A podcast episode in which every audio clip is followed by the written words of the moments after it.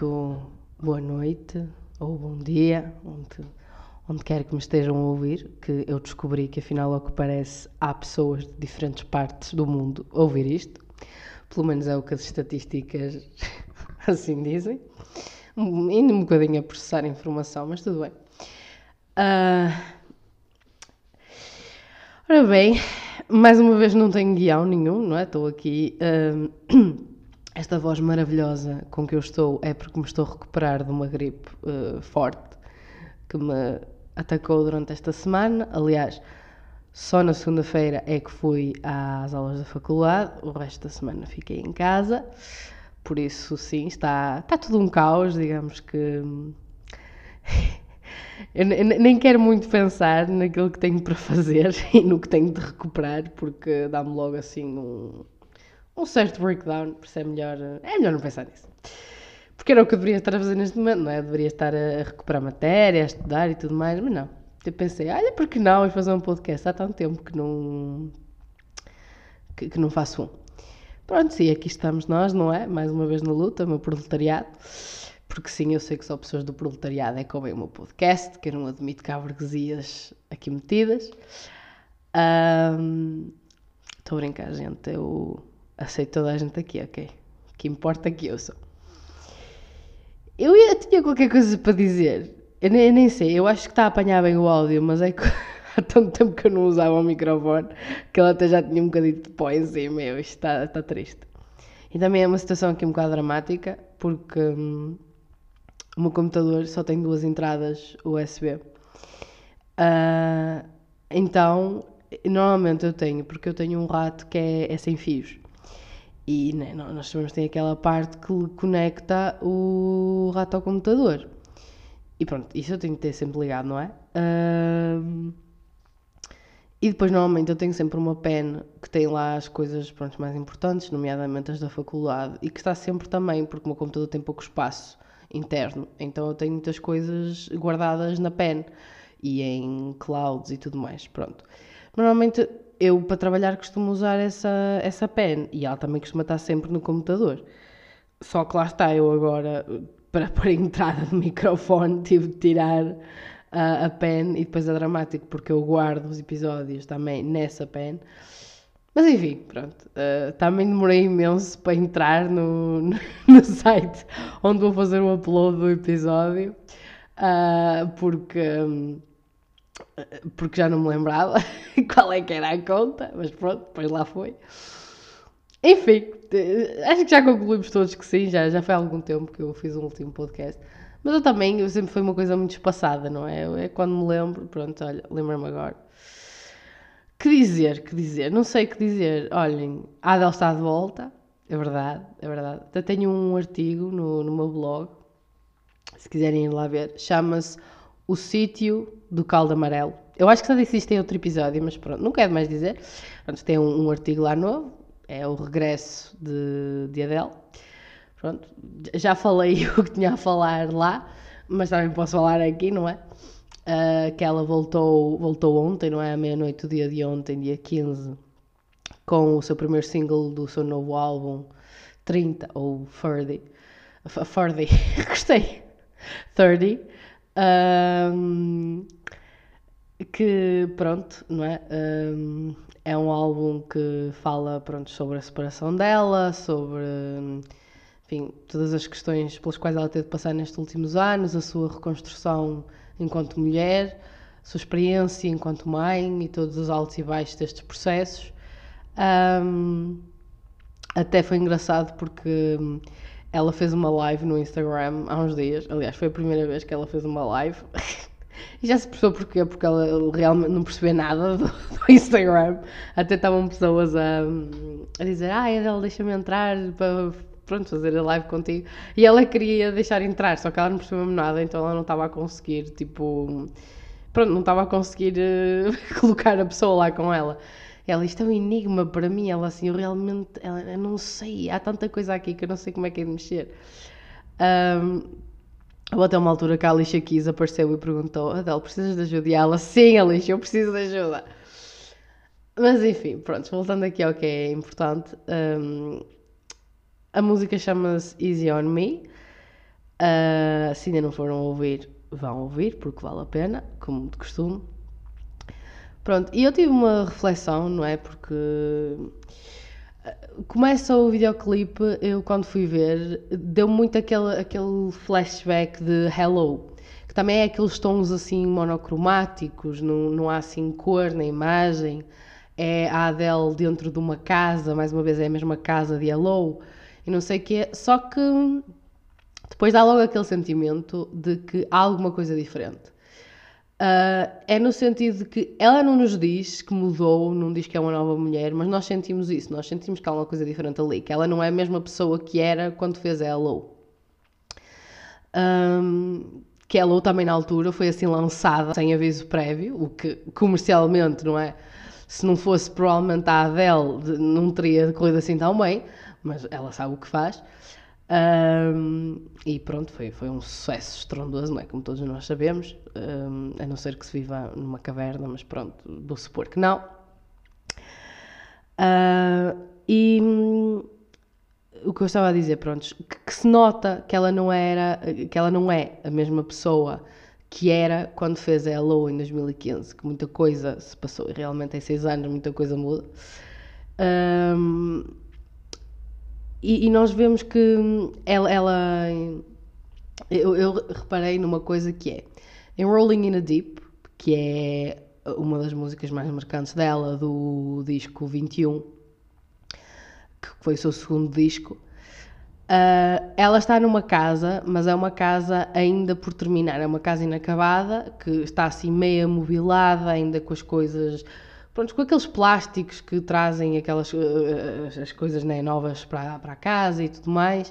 E ela está lá no meio e pronto, ela começa a cantar e depois há certas coisas da casa que começam a ser destruídas. E pronto, com o contexto da letra percebe-se e, e há uma parte em que ela diz We could have had it all, que é nós podíamos ter tido tudo. E de facto é muito uma representação de, de, disso, né? desse, desse amor que ela achava que ia correr bem, ia durar para sempre e afinal foi, foi uma ilusão. Um, pronto, o que eu quero dizer é que, para me explicar melhor, é que tanto em Rolling in the Deep como em Hello, como agora em Easy on Me, nós temos esta casa, não é? Que pode ser diferente, não é? Em certos detalhes, mas eu acho que simbolicamente isto representa o coração da Adele, que representa o coração dela no sentido de que em Rolling in the Deep é um coração ferido um, e ela não se esconde dessa dor, ela, ela não finge que não está ferida, ela, ela mostra isso. Uh, e ela quer sentir essa dor. Um, e lá está, a casa inacabada é um bocado a representação desse amor, não é? Desse amor que foi quase tudo, mas o quase nunca é suficiente. E lá está, mais uma vez, o We Could Have Had It All. Um, depois temos Hello, que é ela de regresso a uma casa, não é? Que nós percebemos ao longo do vídeo que é muito importante para ela uh, e que ela viveu lá muitas coisas no passado. E é um bocado é um hino à, à nostalgia, ao arrependimento. Essa é uma música muito melancólica, do género. Uh, ela pensa aquela típica pergunta que muitas vezes nos fazemos na nossa vida: e se? E se isto tivesse acontecido? E se tivesse sido diferente? E ela pensa: o que é que poderia ter sido diferente? O que é que eu poderia ter feito diferente? O que é que poderia ter mudado? Que pessoa é que eu seria hoje, não é? E ela vê-se a ser uma pessoa muito, muito divergente, muito distinta daquela que ela imaginava, não é? E eu acho que isso nos acontece muito a todos. Um, aliás, eu acho que uma das coisas que faz com que a Adele seja uma artista tão enfim, tão admirada e, e, tão boa naquilo que é, porque é. Um, eu já fui uma grande fã, mas pronto, lá está. Mudam-se os tempos, mudam-se as vontades. E eu passei de uma grande fã para uma apreciadora, porque continuo a apreciar muito o seu trabalho e a admirá-la, não é? Como artista. E eu acho que o, que o que a faz ser assim uma artista tão admirada e tanta gente diferente gostar dela é muito isso, é essa verdade que, que, ela, que ela põe naquilo que faz. Porque ela, ela, faz a sua, ela faz a sua arte da sua própria vida. Aquilo que ela retrata são as coisas que ela viveu.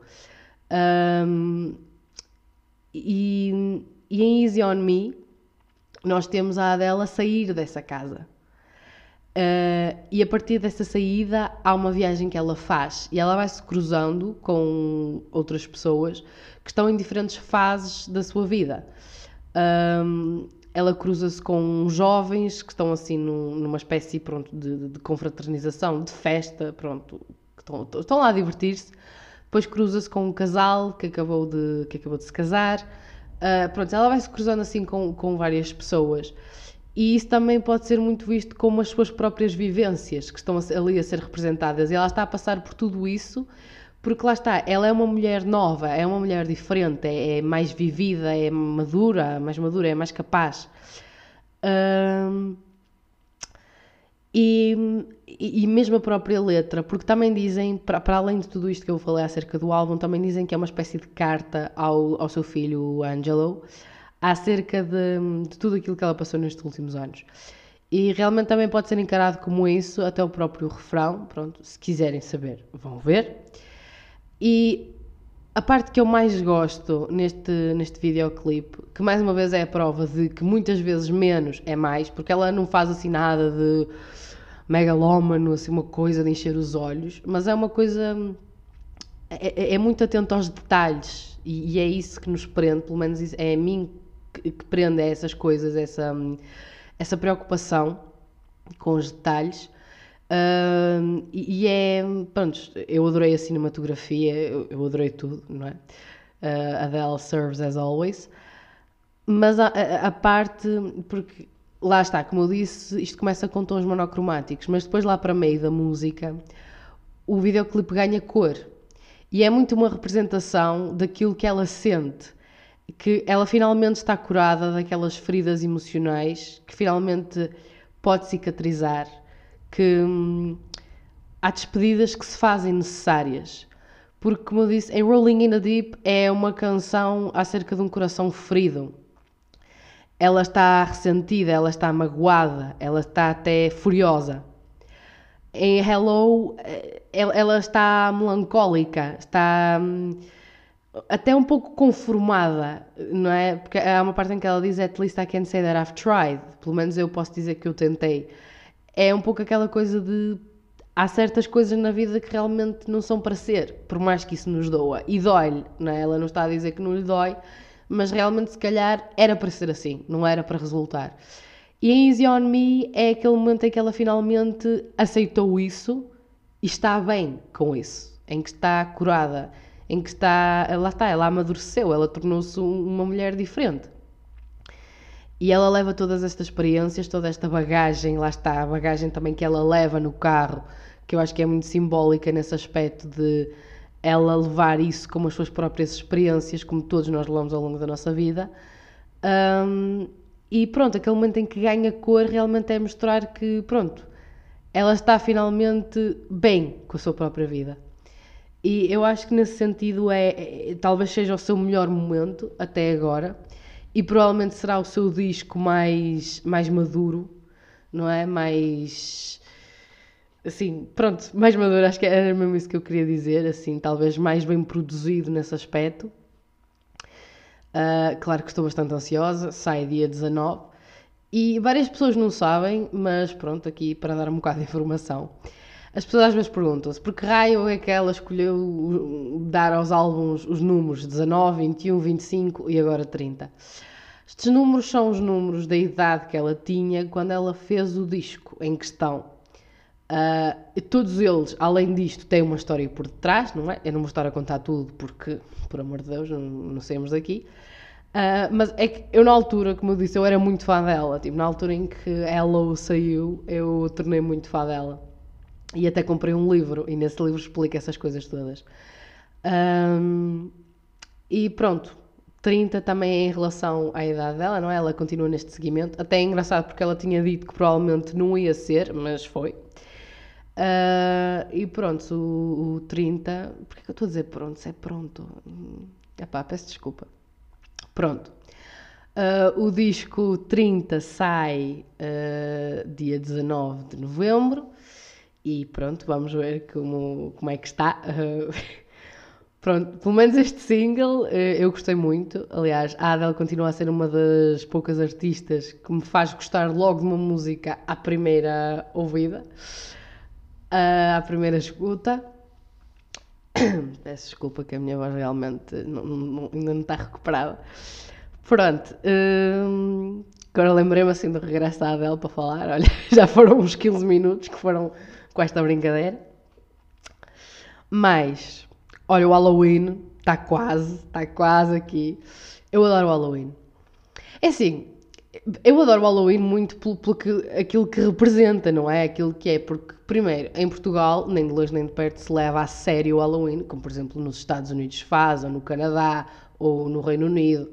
Eu sei que no Canadá se faz, porque eu tenho uma tia que é de lá, e ela muitas vezes contava as coisas que aconteciam lá.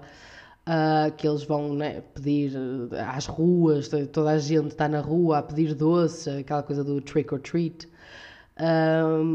E ela até contava, muitas vezes, que eles iam às fábricas de doces, principalmente de chocolates, e era uma coisa por demais, porque nesse dia uh, as fábricas ficam abertas e eles podem ir buscar os doces que quiserem. Só que imaginem, tem aquelas passadeiras, não é? Que, que estão lá a passar os produtos e se qualquer coisa cair ao chão, eles não podem apanhar, eles só podem apanhar o que está em cima.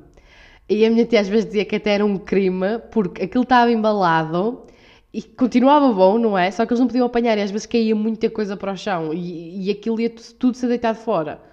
O que realmente é um crime, não é? Porque com tanta gente a passar fome, opá, é bater no ceguinho, mas é verdade, não é? Com tanta gente a passar fome é um bocado. Pronto.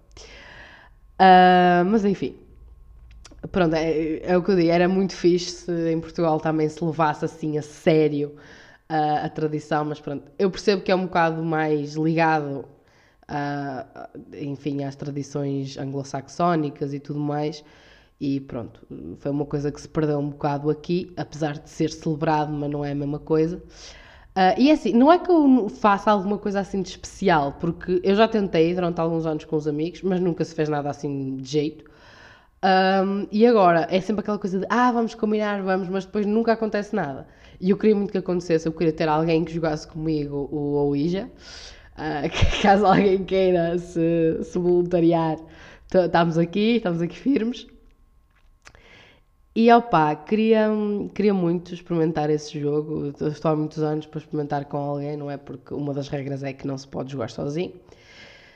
Um, e, e, gosto muito do Halloween, não sei explicar, gosto muito de toda aquela aura assim mística e de, de terror e não sei o quê, e das bruxas, pronto, que eu sempre tive uma panca com, com histórias de bruxas e tudo mais. Uh, então sim, o Halloween é a minha, enfim, a minha época festiva preferida. Antes era o Natal quando eu era criança, mas pronto, coisas aconteceram e deixou de ser o Natal e passou a ser o Halloween. Eu acho que é assim a altura do ano que eu gosto mais. Uh, apesar que eu, eu uh, toda esta fase, a partir de, de setembro, eu gosto. Porque outono é a minha estação preferida. Uh, setembro é a época em que começam as séries, em que começa, começa a escola, de, começa tudo. É, é, muito, é muito uma estação de recomeços. E eu gosto muito gosto muito de tudo. E depois, claro, vem o Halloween, uh, vem o São Martinho, que temos os magustos e tudo mais. Opa, tantas saudades da feira de São Martinho, juro. Já estão se fizessem este ano, mas acho que se calhar não. Porque abrir discotecas e andar lá sem máscaras, sure, sweetie. Agora, fazer a feira de São Martinho, não. O que é uma tremenda estupidez, não é? Porque há coisas que são bem mais fundamentais, bem mais importantes do que discotecas e bares. Um, e, e, nas quais não se pode andar sem máscara e seria mais justificado do que né, numa discoteca estão todos ali encostados uns aos outros e, e há muito mais probabilidade de ser transmitido o vírus, ainda para mais a faixa etária que mais está presente nesses estabelecimentos são os jovens, não é? Como nós sabemos, os jovens são normalmente os mais assintomáticos. Mas pronto, eu não estou a dizer que sou contra as pessoas irem para as discotecas, pelo amor de Deus, vocês vão. Eu, eu não meto lá os pés porque nunca gostei, um, mas estou a dizer é que há outros sítios em que eu acho que seria mais justificável não usar máscara e, e era mais importante do que, do que lá. Mas pronto, é como eu costumo dizer, it's lidating. Pronto, it's lidating. pronto. Ahm, mais, mais coisas a contar aqui. Pronto, que estou ansiosa para o Halloween. Mais uma vez, provavelmente não vou fazer nada, mas eu, fico sempre ansiosa, sei lá, gosto, gosto desse dia, não sei explicar.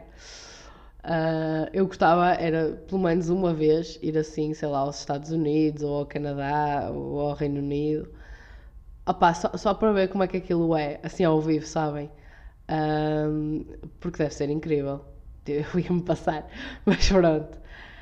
Ahm, para além do Halloween, o que é que há? O que é que há? Olha, o que é que há? O que é que há? Eu, eu, pronto, já que estamos aqui no francês, que- não sei se, se algum de vocês aí que está, está a ouvir gosta de cinema francês. Pronto, eu já falei noutro episódio acerca da Françoise, não é? O meu, o meu novo amor. Ahm, e ela vai. Ela vai, ela não vai nada, peço desculpa, infelizmente não vai.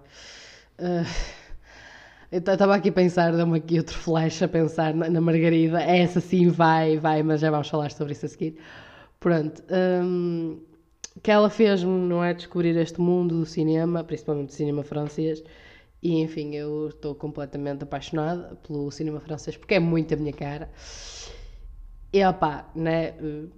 Truffaut, Godard, Demy, de- apesar que, pronto, a Varda também, né?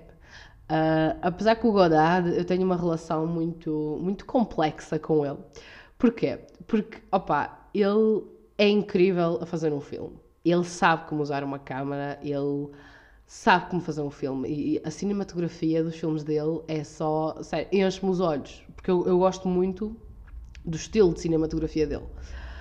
Agora, ele é um idiota, pretencioso, misógino. Tipo, as vezes que eu passo nervoso com aquela criatura durante os filmes é uma coisa surreal. Eu só aguento porque lá está, como disse, a cinematografia é muito boa.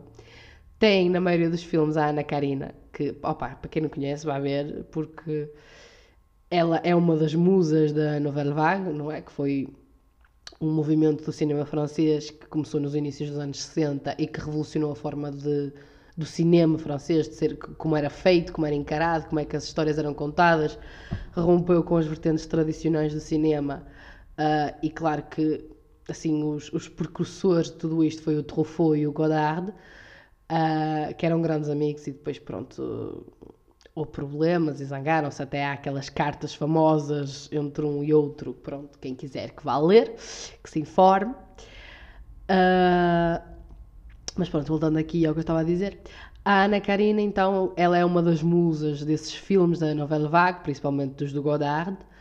Ahm, e pronto, ela é um amor, ela é, é muito boa atriz, quer dizer, era, né? porque ela infelizmente faleceu, creio que em 2019.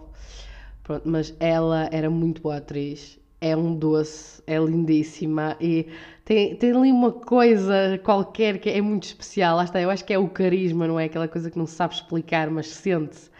E eu acho que é um bocado impossível não nos apaixonarmos um bocadinho por ela, que seja. Por isso, pronto, os filmes também já valem a pena por ela e, claro, pelo João Paulo Belmondo, quando ele está no filme, pronto, que eu também gosto muito dele. E pronto, por, por ele já, já vale a pena. Ahm, mas opá, já assisti a alguns filmes, não assisti assim a muitos, mas pronto, já, já gastei quase toda, toda, toda a filmografia da Catherine Deneuve, né, que é a irmã da, da Françoise. Opá, porque lá está, é aquela questão que eu já falei, não é? E- assim, o meu amor é a Françoise, mas nós não podemos comparar a filmografia, infelizmente, que ela teve tempo para fazer. Eu digo infelizmente porque foi muito pouco tempo, é? e apesar de ter sido muito pouco, ela fez muita coisa durante esse tempo, é? Graças a Deus. Mas né, a, a- Catherine trabalha desde os anos 60 até hoje, não é? O último filme lançado dela foi este ano. É uma coisa completamente incomparável. Ela trabalhou sempre, ela não teve assim um momento de pausa.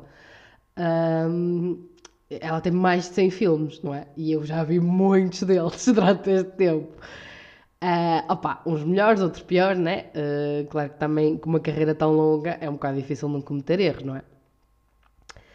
Ah, E opa, eu até posso ver, porque lá está, a coisa chegou a tal ponto que eu instalei uma app que se chama Letterboxd, yeah, acaba com um D, e é sobre cinema. E pronto, para quem quiser, não é? Que pode haver pessoas que também gostem de cinema. Foi uma coisa muito inesperada na minha vida, juro, porque eu antes era tipo, ah, filmes, não sei, não me puxa muito. Eu gosto mais de séries e novelas porque dá mais tempo para desenvolver e não sei o quê. E agora, opá, adoro cinema. Tipo, há uma, uma pessoa no Twitter que eu sigo que tem como, como biografia C'est comme le vin, le cinéma, que é, é como o vinho, o cinema. E eu acho que é muito verdade. E opá, é aí que eu vou tentar ir aqui ao meu perfil.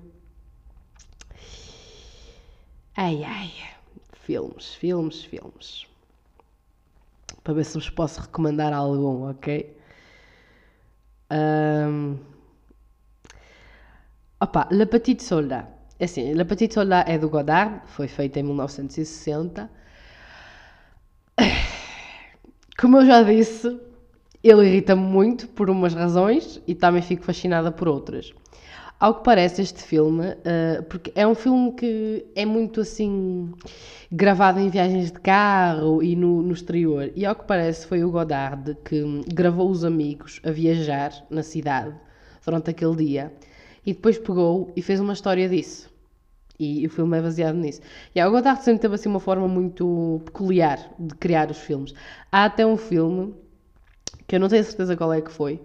Eu acho que foi o Nefame, uh, é Nefame, que eu também já vi esse, uh, em que houve ali um erro com, em coincidir o áudio com o vídeo e perdeu-se uma parte do áudio. Uh, acho que foi qualquer coisa assim. Eu sei que houve um erro e então há certas partes em que não corresponde.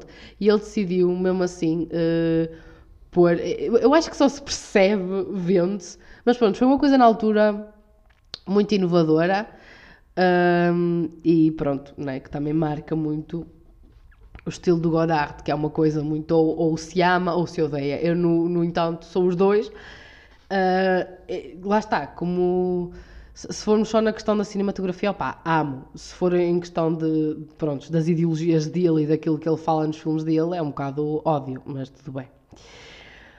Opa, a seguir é logo Le Parapluie de Cherbourg, Amo, amo, amei tanto este filme. Olha, é assim. Se vocês forem muito românticos como eu, não é? Porque sou. Não sou lamechas, atenção. Eu não gosto daquela coisa tipo, ai, muitos coraçõezinhos, não sei o quê, pronto. Vocês entendem o que eu quero dizer.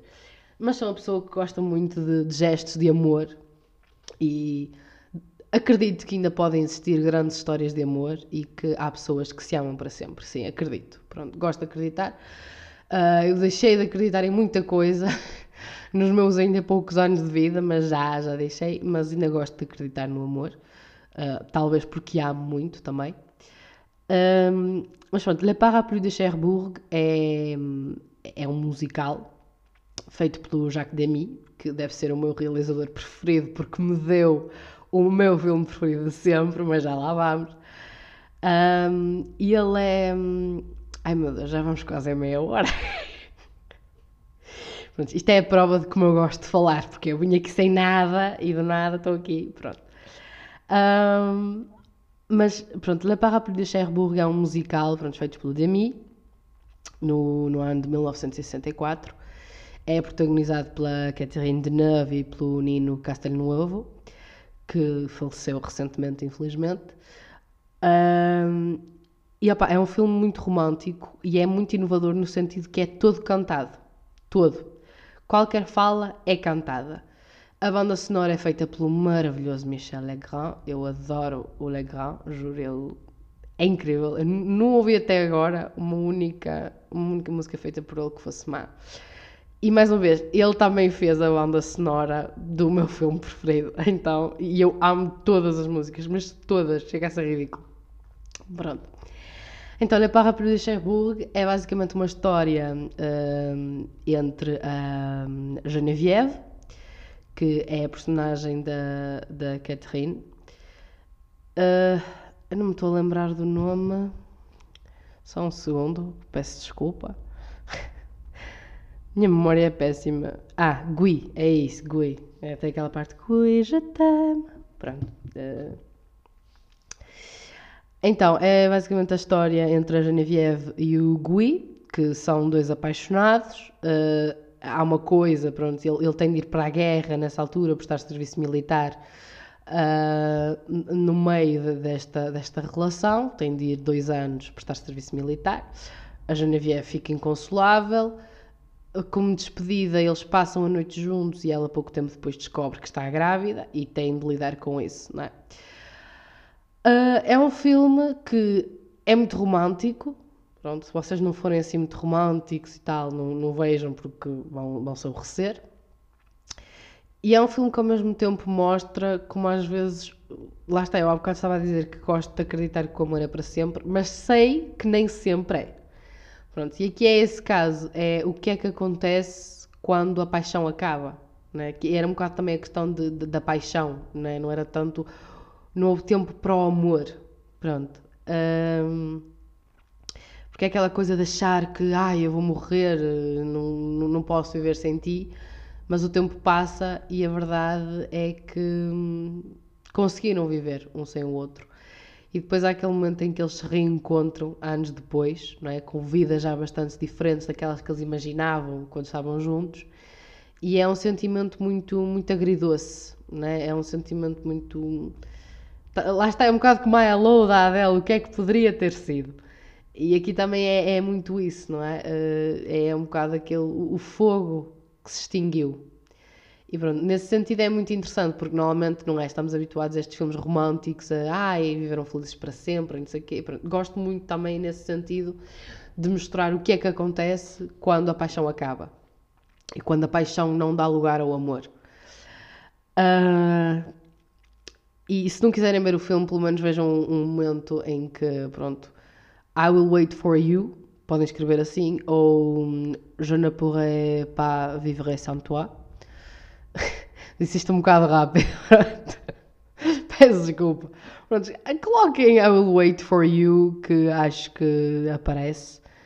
Um, Le Parapluie de Cherbourg ou The Umbrellas of Cherbourg. Uh, é uma cena muito bonita e eu adoro, adoro uh, essa parte cantada pela, pela personagem da, da Catherine. Não é ela a cantar, mas eu adoro a voz da cantora. Também adoro a voz da Catherine. Pronto, vamos lá. Mas então, seguindo, não é? Como eu estava a falar do meu filme preferido, o meu filme preferido é Les Demoiselles de Rochefort. E Les Demoiselles de Rochefort é uma comédia musical Pronto. Mas se quiserem saber mais, também vão ao meu blog, também tem um artigo lá sobre o filme. Esse é o tanto que eu gostei do filme. Pronto. Não esqueçam, sítio do Cald, apóstrofo, amarelo, com dois L's, ok. Uh, ou procurem até na net, pode ser que apareça La Demoiselle de Rochefort, Um hino ao sonho e ao amor, pronto, que é assim que se chama o artigo. Uh, como eu disse, a banda sonora também é a cargo do Michel Legrand. As protagonistas são a Françoise e a Catherine. É um filme muito especial também no sentido de que eram elas as duas juntas, não é? Foi o penúltimo filme que a Françoise fez. Uh, pronto, há muitos sentimentos aqui acerca desse filme. Uh, é um filme muito colorido, muito, muito animado, é muito bonito mesmo. E faz-nos sentir, eh, pronto, faz-nos ter esperança na vida. Mas é o que eu digo, vão ver ao meu blog, ok? Que lá fala mais, eu não vou estar aqui a falar tudo o que disse lá. Um, e vejam o filme, vejam o filme que vale muito a pena. E opá, tem o Jane Kelly também, o Michel Piccoli, o Grover Dale. Um, quem é que tem mais? Esperem aí, que eu já vou ver. Tem, tem outro que eu não me estou a lembrar do nome dele. opá, isto é um bocado imperdoável, mas pronto. Uh, peço desculpa aqui pela, pela demora. Tem, tem o Jacques Perrin também, a Danielle Darieux. Ah, ok. O Georges Chakiri. Pronto, era isso que eu queria dizer. Antes também é do Jacques Demy, como eu já tinha dito. Uh, a Agnes Varda também dá ali um pezinho na, na realização e até aparece como uma personagem assim bastante secundária, mas aparece no filme. Eu só descobri tempos depois, mas enfim. Uh, e pronto, é maravilhoso mesmo. E arrisco-me a dizer, sem preocupação nenhuma, de que é infinitamente melhor do que La La Land. Pronto. Uh, até há pessoas que dizem que Le Demoiselle de Rochefort correu para que La La Land pudesse andar, e eu concordo. Pronto. Uh, agora estava aqui a pensar numa música preferida, mas opá, são todas, são todas. Mas talvez a mais icónica seja La Chanson de Jumelle, não é? Que quem conhece sabe. Nous sommes de Saint-Germain, sous le signe des Gémeaux. Mi fa sol la, mi ré, ré mi fa sol sol ré do. Eu estou a tentar convencer uma das minhas amigas a cantar, a fazer este dueto comigo, esta canção é um dueto entre as personagens da Françoise e da Catherine. Mas pronto, ainda não consegui ninguém assim verdadeiro ao ponto de se esforçar para decorar a sua parte. Mas pronto, está tudo bem, está tudo bem. Uh, e pronto, Epá, eu claro que dei 5 estrelas no Letterboxd porque merece e quase todas as, as, opiniões são são assim, são, são, são, são de 5 estrelas, pelo menos de 4 para cima. Pronto, também temos aqui, eu não vou falar mais do filme, que senão não me calo com este filme, a sério, mas é o meu filme preferido de sempre. Eu, eu acho que muito dificilmente vai perder esse posto, porque é mesmo muito especial. Depois temos That Man From Rio, que eu também gostei muito e também é com a Françoise como protagonista e faz par com o João Paulo Belmondo. É um filme assim de ação, é uma comédia, é leve, opa, tem o Brasil dos anos 60, tem Bossa Nova, também é muito bom, também gostei muito. E é assim, é assim uma coisa leve de ver, não é assim nada, pronto. Ao contrário do que venho a seguir que eu tenho aqui, que é La Plus Douce, ou The Soft Skin, que é do Truffaut e também tem a Françoise como protagonista porque sim, eu já vi muita coisa da Françoise, é aceitar. Uh, é um filme assim denso emocionalmente, é complexo. Uh, talvez à primeira vista não se consiga entender todas as coisas que o Torrefone nos quer dizer ali. Uh, mais, mais, mais, mais, assim que eu tenha gostado. Gostei de Cul-de-Sac, pronto, é complicado, é, é do Polanski, pronto, uh, enfim, ele aqui ainda tinha uma carreira. pronto, apesar de ser do Polanski, eu gosto muito do filme em si. Acho que é um filme pronto, bastante peculiar, também complexo, também muito denso emocionalmente. Um, há ali um cruzamento de personagens numa situação bastante, enfim, caricata. Uh, e a mudança das personagens ao longo de, de, de todo este embate que há entre elas e como é que elas lidam com isso e pronto, verdades vêm ao de cima e tudo mais, pronto. Parece um bocado assim clichê, mas, não é, é um filme assim bastante diferente mesmo. E eu gostei muito. Caso não estava à espera, uh, mas gostei muito. E opá, é assim um bocado quase a beirar ao absurdo, assim ao surreal, pronto. Uh, e, e, pronto, arranca umas certas gargalhadas. Pelo menos eu vi-me do nada a rir com aquilo. Eu, pronto, está bem, olha, é, é o que temos. Uh, a seguir, a seguir. Claro que estou a passar alguns, não vou falar de todos, porque senão. The Younger. Ora bem, The Younger. The Younger é protagonizado pela Catherine, pela Susan Sarandon e pelo David Bowie. Foi já, já mais posterior este, foi em 1983. É um filme também muito interessante. Gosto muito da cinematografia. É, eu, eu aqui a dar tipo recomendações de filmes que vocês não perguntaram, mas também se vocês vieram ouvir, olha, vieram ouvir falar, pronto, estou a falar disto agora. Uh, pronto, é, é, é, muito interessante porque, primeiro, como eu estava a dizer, adoro a cinematografia, adoro como, a forma como foi feito o, o filme, gosto muito da, da imagem, das cores, do, dos ângulos, do, dos planos, de tudo. Uh, e opá, é assim, a Catherine e a Susan fazem né, de casal numa parte do filme. Então, yeah. My lesbian heart is fucking grateful and happy. Thank you. Mas pronto, tirando isso, eu, eu gosto da história. É assim, há umas certas incongruências. E vou estar tão má que nem parece que eu disse incongruências. Pronto, incongruências há umas certas coisas que não fazem sentido. Mas vocês se libertarem disso e não se apegarem muito ao mas isto não faz sentido se isto não sei o quê, pronto, se vocês não ligarem muito a isso, que foi o que eu tentei fazer, realmente passa uma mensagem muito interessante, porque, então, é a história. Temos o. Está, está mesmo mal.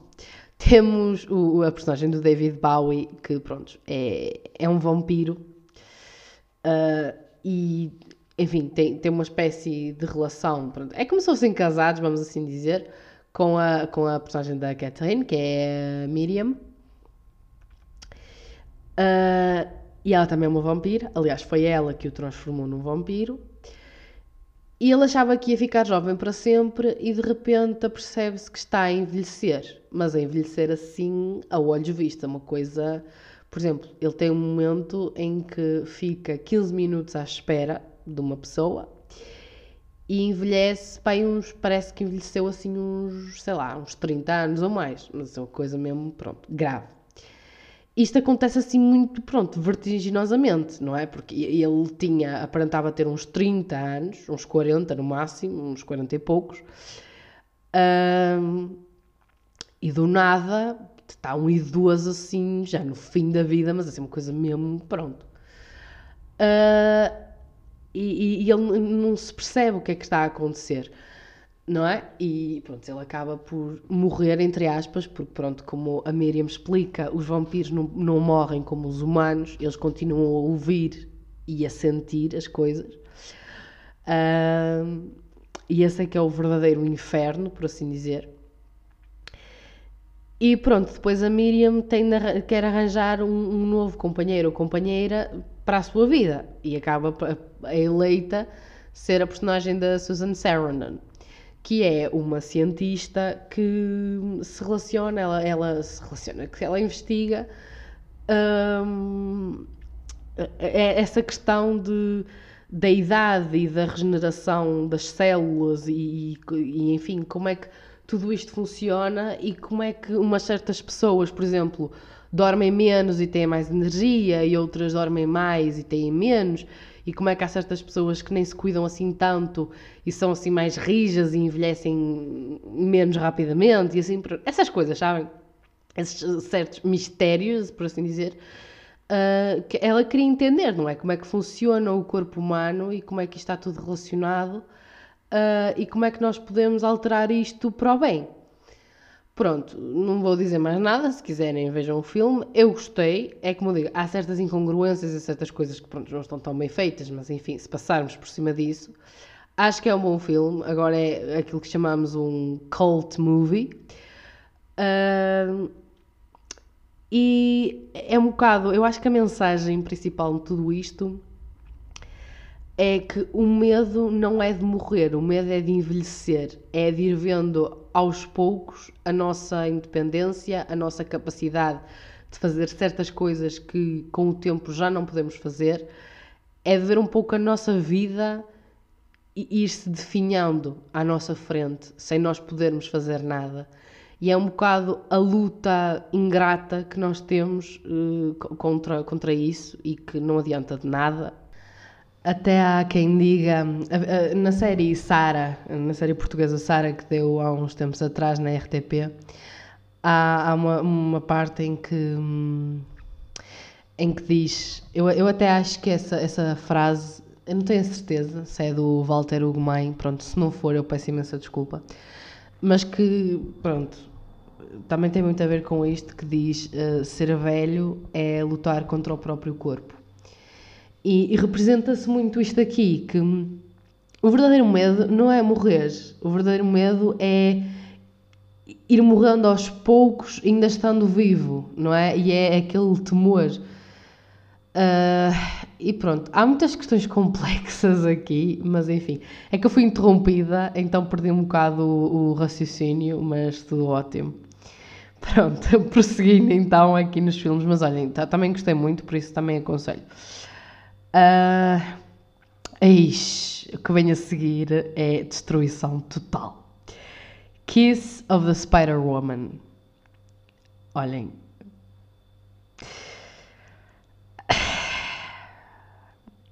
Tanta coisa para dizer sobre este filme, sabem? Tanta coisa mesmo. Opa, nem sei, nem sei por onde começar, honestamente. Um, O elenco tem o William Hurt, o Raul Julia, creio eu que é assim que ele se chama, a chamava no caso, que ele já faleceu há algum tempo, um, e a Sónia Braga, maravilhosa. Uh, e opá, é a história, não é, de dois reclusos, uh, de dois homens muito diferentes, que se encontram ali, naquela prisão, e que acabam por criar uma amizade, assim, bastante, pronto, improvável, um, e é em que a personagem do William Hurt, que, que, que enfim, interpreta um, um homem gay que, que foi preso, pronto, um bocado pela, pelo, pelo preconceito, uh, conta histórias ao, ao outro preso, pronto, que é feito pelo Raul Julia, uh, sobre filmes que ele, que ele ia vendo. E é um bocado uma forma de escapar à realidade onde estão. E pronto, muita coisa se passa no entretanto, não é ao longo da história, mas eu acho que a melhor forma mesmo, e foi logo que eu me lembrei ao, ao ver o filme, e principalmente no final, foi estas partes do, de, de um poema do, do Fernando Pessoa, que eu vou ver se encontro aqui rapidamente. ok, está aqui. Pronto. Para mim, o filme definido com duas partes do poema seria: Não sei se é sonho, se realidade, se uma mistura de sonho e vida, aquela terra de suavidade que na ilha extrema do sul se olvida. É a que ansiamos. Ali, ali, a vida é jovem e o amor sorri. E depois a outra parte. Não é com ilhas do fim do mundo, nem com palmares de sonho ou não, que cura a alma seu mal profundo, que o bem nos entra no coração. É em nós que é tudo. É ali, ali, que a vida é jovem e o amor sorri. Porque é, é muito o tema que, é, que eu acho que é muito abordado e é assim o foco principal é a forma como nós lidamos com a realidade e o quanto o sonho pesa não é na nossa vida e, e, e como é que lidamos com, com tudo isso e o quão importante é um sonho e o, o quão longe nos pode levar sonhar e, e fazer-nos feliz e enfim toca em temas muito importantes. Um, a sério, aconselho muito. Eu, eu, ainda estou muito marcada com este filme, já havia algum tempo, uh, e a sério, muitas vezes penso nele, porque eu acho que esse é que, esse é que são os filmes que são mesmo bons, são aqueles que nos deixam a refletir durante muito tempo e, e que nos deixam assim, pronto, mexidos. Sério, teria tanta coisa para dizer, mas é o que eu digo, é melhor deixar-vos ir ver um, é sério, é um filme muito complexo mesmo e muito bom. É muito bom mesmo. Pelo menos eu, eu, gostei muito. Eu só estou a aconselhar filmes que eu gostei muito, não é? Eu, eu tenho aqui muitos que eu vi que eu não estou a falar nada deles. Pronto, a seguir temos Death Becomes Her, protagonizado pela maravilhosa Meryl Streep. Uh, tem outros atores, esperem aí que eu vou dizer os nomes que eu não me lembro deles de cor. e peço desde já desculpa, não é? A Goldie Hawn, que é pronto, a outra protagonista, e o Bruce Willis, que são assim os, digamos, os principais. É uma comédia negra que também fala muito sobre a questão de envelhecer, só que é num tom bastante diferente do The Younger. The Younger é assim, tem uma vertente muito mais trágica, muito mais séria. Death Becomes Her, opá, eu adorei, eu adorei o filme. Eu ri tanto quando vi. Um, por isso, olhem, também aconselho, é, é, muito engraçado e olhem, principalmente para esta altura do Dia das Bruxas, acho que é uma boa recomendação. Não é assim uma coisa óbvia que se pense logo para o Dia das Bruxas, mas acho que combina. A seguir temos Ma Saison Préférée, ou My Favorite Season, ou A Minha Estação Preferida, pronto. Protagonizada pela Catherine Deneuve e pelo Daniel Atuel, acho que é assim o nome dele. É, Uh, pronto, é uma história de dois irmãos que se veem confrontados com a doença terminal da mãe e têm de lidar com muitas questões do, do passado que estão mal resolvidas. e com o facto de que nós nos apercebemos disso. Pronto, é o filme do Teixeira. Quem conhece o Teixeira sabe que uma das temáticas preferidas dele abordar nos seus filmes é o incesto. Pronto, e aqui não é diferente. Mas aqui é um filme em que nós nos vamos apercebendo muitas coisas que as próprias personagens não se apercebem.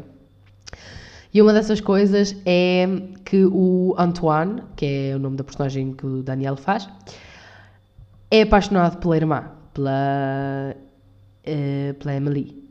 Acho que é Emily ou é Emile. Peço desculpa. É, é Emily, Emily, sim.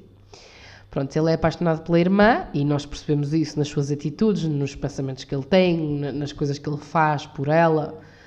Uh, e pronto, nós vamos percebendo isso ao longo do filme, mas ele não se apercebe disso. Ele próprio não, não lhe cai a ficha de que ele é apaixonado pela irmã, mas ele é apaixonado pela irmã. Pronto, eu gostei muito deste filme.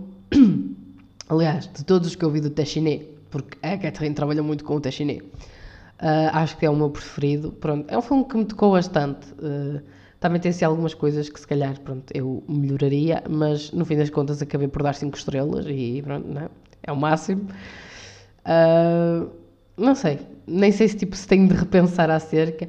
Mas vou deixar assim, porque eu, eu, gostei, gostei bastante do filme e tem assim um final também, pronto, sabe-me um bocado agridoce, não é? E pronto, deixa assim o fim aberto, mas também, também foi um filme que eu, que, que eu fiquei marcada e também penso muito nele. A seguir, Amélie, Amélie é normalmente aquele filme que as pessoas começam a ver cinema francês, começam a ver. Mas eu fui ao contrário. Eu comecei assim por aquelas coisas que são as pessoas mais aprofundadas no cinema começam a ver. E depois é que fui ver os outros. Ah vá, um, a Amélie uh, vi, nem sei se é tanto tempo, e olhem, adorei. É lindo. Agora percebo porque é que as pessoas eram todas, ai, Amélie, Amélie, tipo, vê a Amélie. Olhem, adorei, adorei mesmo. É lindo, as cores, a história, a delicadeza, o qual eu me identifico com ela. Nossa, opá, tudo bom, sabem? Tudo bom. Gostei mesmo muito, sério nossa, também dei 5 estrelas, mas este foram mesmo 5 estrelas que eu fui tipo, toma, toma, nem precisei de pensar, porque gostei mesmo muito do filme. Sério, a Amélie merece tudo, sabem? Merece tudo. Huit Femmes, ou Eight Women, ou Oito Mulheres, pronto. Uh, que é um filme opá, que tem só, assim, digamos, as melhores atrizes francesas todas reunidas, mas está tudo bem. Temos Catherine Deneuve, Isabelle Huppert, Fanny Ardant,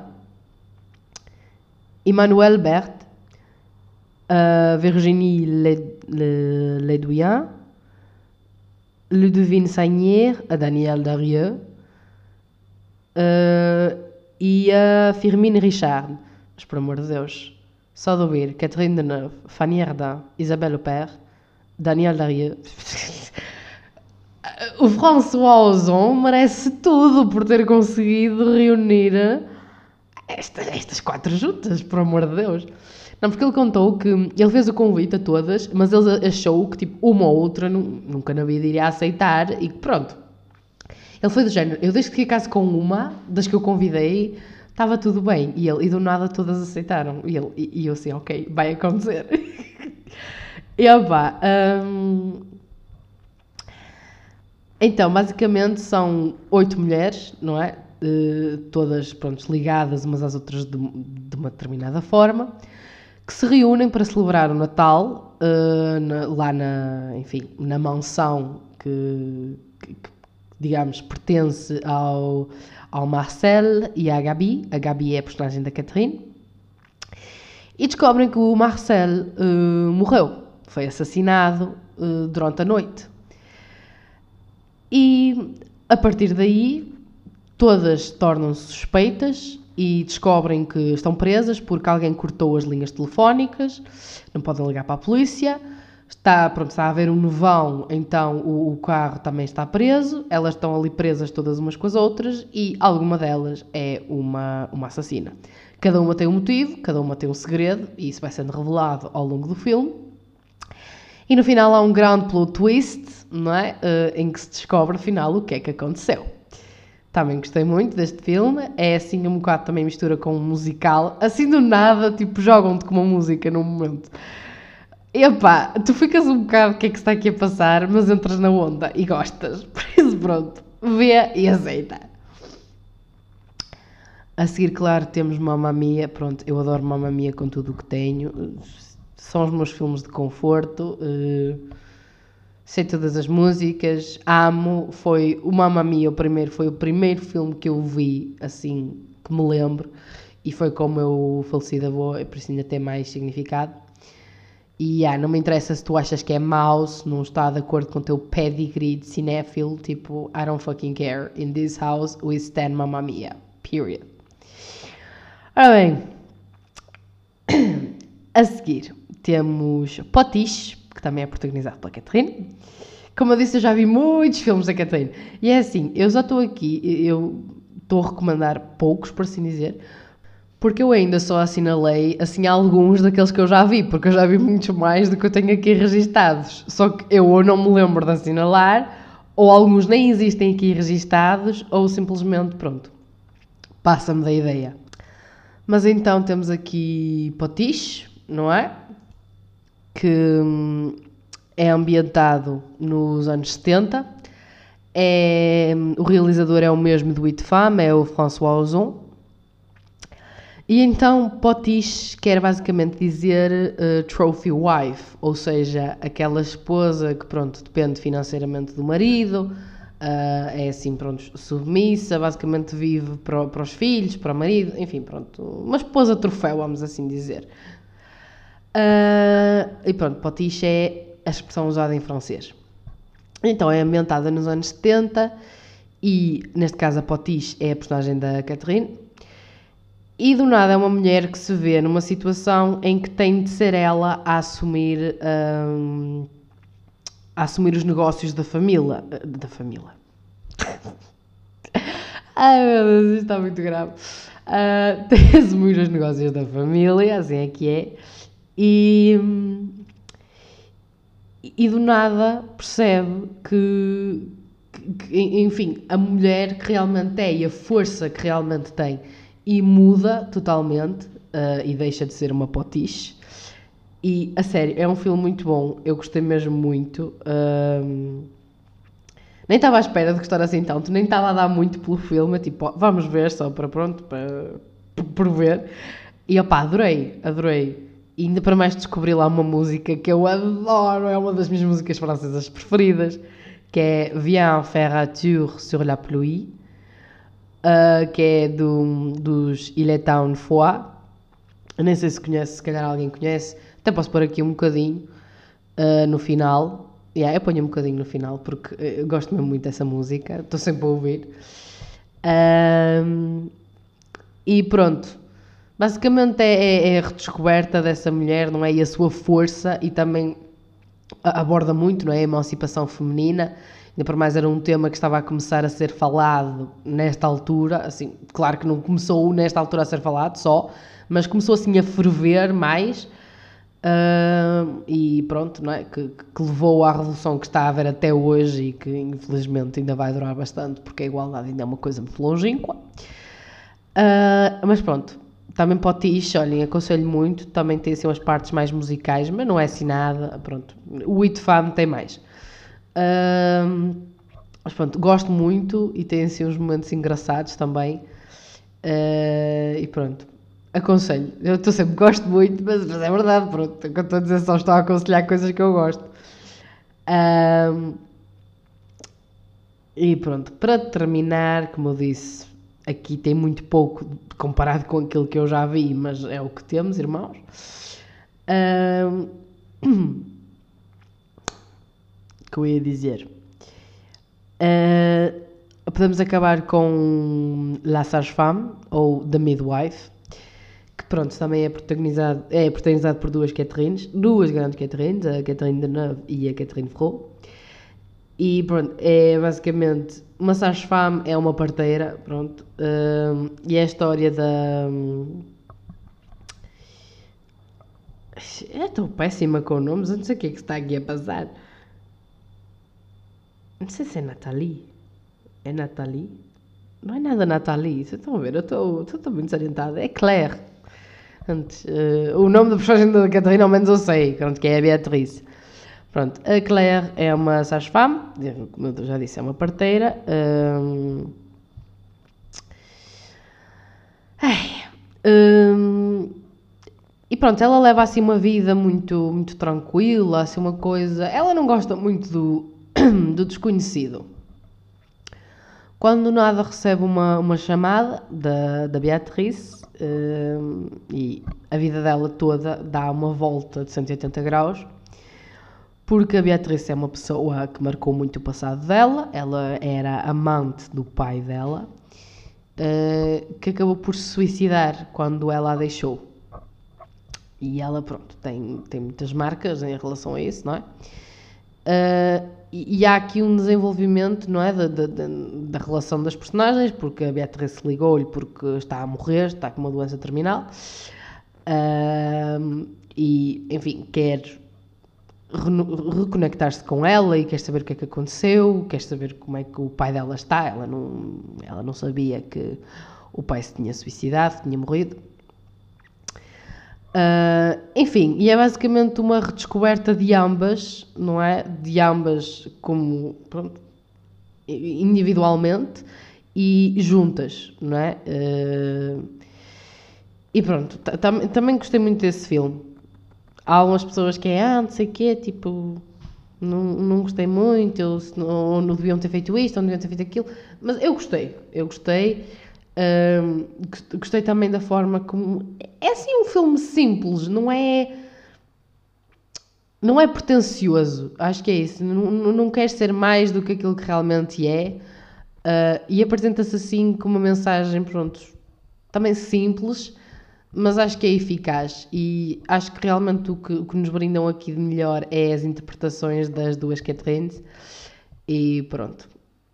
Acho que isso é que é mais importante, não é? Quando, quando um filme nos diz alguma coisa. Uh, pronto. Watchlist. Vamos ver a nossa watchlist, a ver se tem alguma coisa aqui também de interessante. Não é que é aquilo que eu quero ver. Uh, vamos ignorar que a maioria deles são da Françoise, vamos, vamos ignorar isso. Estou há imenso tempo para ver Hiroshima, Mon Amour e nunca mais ganho vergonha na cara. Mas a verdade é que em primeiro lugar está Le Quatre, uh, Le Quatre Cinco, do Truffaut, que foi assim, lá está o filme que inaugurou a Nouvelle Vague, e eu estou bastante curiosa, mas também ainda não arranjei vergonha na cara para ir ver. É que o separador do filme está aberto e tudo, mas eu ainda não comecei a ver. Eu sou triste, eu sei. Uh... Uh, um... Também foi, tenho aqui muitos, mas pronto. Também foi aconselhada a Autumn Sonata do Ingmar Bergman. Aliás, eu tenho bastante curiosidade, não é? No Ingmar Bergman. Uh, porque opa, sempre ouvi falar muito bem dele, né? E até a Margarida e o Adriano Luz, que são assim o meu casal de eleição, pronto, ficam aqui a saber. Eles eles fazem a versão portuguesa da, fizeram a versão portuguesa das cenas da vida conjugal dele também. Infelizmente eu na altura não pude ver, que isto foi quase há 10 anos atrás. Uh, e nunca ninguém gravou e não é lá nenhum. Enfim, é uma dor muito profunda que eu tenho em mim, mas pronto, é só mais uma. Pronto, uh, e eu sempre ouvi falar muito bem dele, não é? E até eu comecei lá está, a seguir muitas páginas de cinema no Instagram e tudo mais, e no Twitter e assim, e hum, já vi assim algum, algumas frases dele e a forma como eu pensava e assim, e pronto, tenho curiosidade em ver, não é? Uh, E pronto, meu Deus, já vamos em uma hora, não estava nada à espera que isto desse assim esta, esta volta. Pronto, isto foi basicamente eu aqui a refletir sobre filmes e tudo mais. Mas o que importa é ter saúde, não é? Uh, oh, abri o Instagram, já está aqui, coisas de cinema, câmaras, não sei o quê, pronto. Que eu adoro fotografia. E pronto, é uma coisa muito interessante, é, é, é isso do, do, cinema, pronto, ter essa sensibilidade que. Claro que uma novela e, pronto, também precisa de ser bem gravada e, e, uma série também. Claro que também depende da série, não é? Mas um, um filme é diferente. É, é diferente. Não, não dá para explicar. Uh, como direi, há, há uma sensibilidade diferente quando se está a gravar, quando se está a filmar, não é? Porque há uma importância muito que, é, é, são balanças diferentes, não é, da importância de, de uma cinematografia. Uh, uma novela é, é uma coisa muito mais feita assim, né, em grandes moldes, é uma coisa mais fast food, vamos assim dizer, não é? é, é o que importa mais é, é, a história em si, é pronto, as interpretações, claro, mas é, é uma coisa muito mais a correr, não há aquela aquele tempo de ponderar, de refletir, de, de escolher, de, de, sentir o lugar, não é? E, e, de transmitir isso através de uma câmara. Aliás, há uma frase no, no Godard que eu gosto muito, pronto, não é que ele mereça muito, mas que eu gosto muito no Le Petit Soldat, que é. Uh, a haver um ensaio de fotografia uh, e e o protagonista pergunta à personagem da, da Ana Karina se ela está, está com medo. E ela diz que aquilo parece um interrogatório. E ele diz que pode ser porque a fotografia, de certo modo, mostra-nos a verdade. O cinema mostra-nos a verdade 24 vezes por segundo. E pronto, eu acho que é muito isso porque cada realizador, não é? Nós, nós temos essa coisa de. Por exemplo, numa novela não dá muito bem para ver assim logo de caras, não é? Claro que há pessoas que têm mais cuidado, outras que têm menos cuidado, não é? Uh, isso também se nota, não é? Nós temos olhos na cara. Mas, por exemplo, num filme, quando nós, pronto, seguimos, não é? E, e realmente gostamos de cinema e vemos muito, às vezes há aquela coisa de, hum, este filme aqui foi feito por tal, este filme aqui foi feito por tal, pronto reconhecemos, assim, porque há certos detalhes, não é? Há a verdade ali de alguém que nos está a ser transmitida. Hum, e, e, pronto, é uma coisa que eu acho que em outros registros não é possível ser feita, só mesmo em cinema. E pronto. Isto basicamente foi todo um podcast dedicado ao cinema. Eu acho que até devia mudar aqui agora a temática uh, e falar sobre, sobre o filme para, para, o resto dos podcasts, para o resto dos episódios. Mas enfim, pronto. Uh, acho que é melhor terminar porque isto já está, já, já está muito longo, meu Deus. Uh, e pronto, como prometido, vou deixar no final a música un tour sur la pluie. Pronto, espero que gostem, que eu, é uma das minhas músicas preferidas. E, e pronto, olha, espero que esteja tudo bem convosco. Uh, que eu conheço imensa gente que nesta fase está tudo doente. Isto, pá, é a mudança de temperatura. Eu fico sempre doente nesta altura do ano, pronto, não, não, vale a pena. Mas é a mudança de temperatura, é também esta questão de estamos todos a tentar voltar à normalidade, por assim dizer, e pronto, as pessoas estão a começar a sair mais à rua e tudo mais, e pronto, não é? É uma espécie de estamos a ganhar novamente imunidade, não é? Uh, e pronto, conheço imensa gente está doente, por isso, olha, espero que quem me esteja a ouvir esteja bem. Se não estiver, amanhã é um novo dia, esperamos nós e vai ficar tudo bem. E pronto, vemo-nos daqui a uns tempos. Espero que não tenha, que o microfone não tenha de, de ganhar pó outra vez. Mas pronto, olha, é o que tiver de ser. Pronto. Enfim, besitos et au revoir.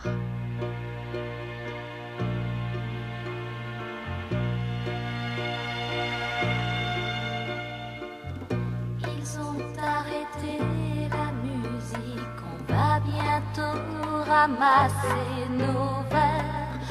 Nos sont vraiment morts de fatigue, j'ai peur de la lumière. Quel temps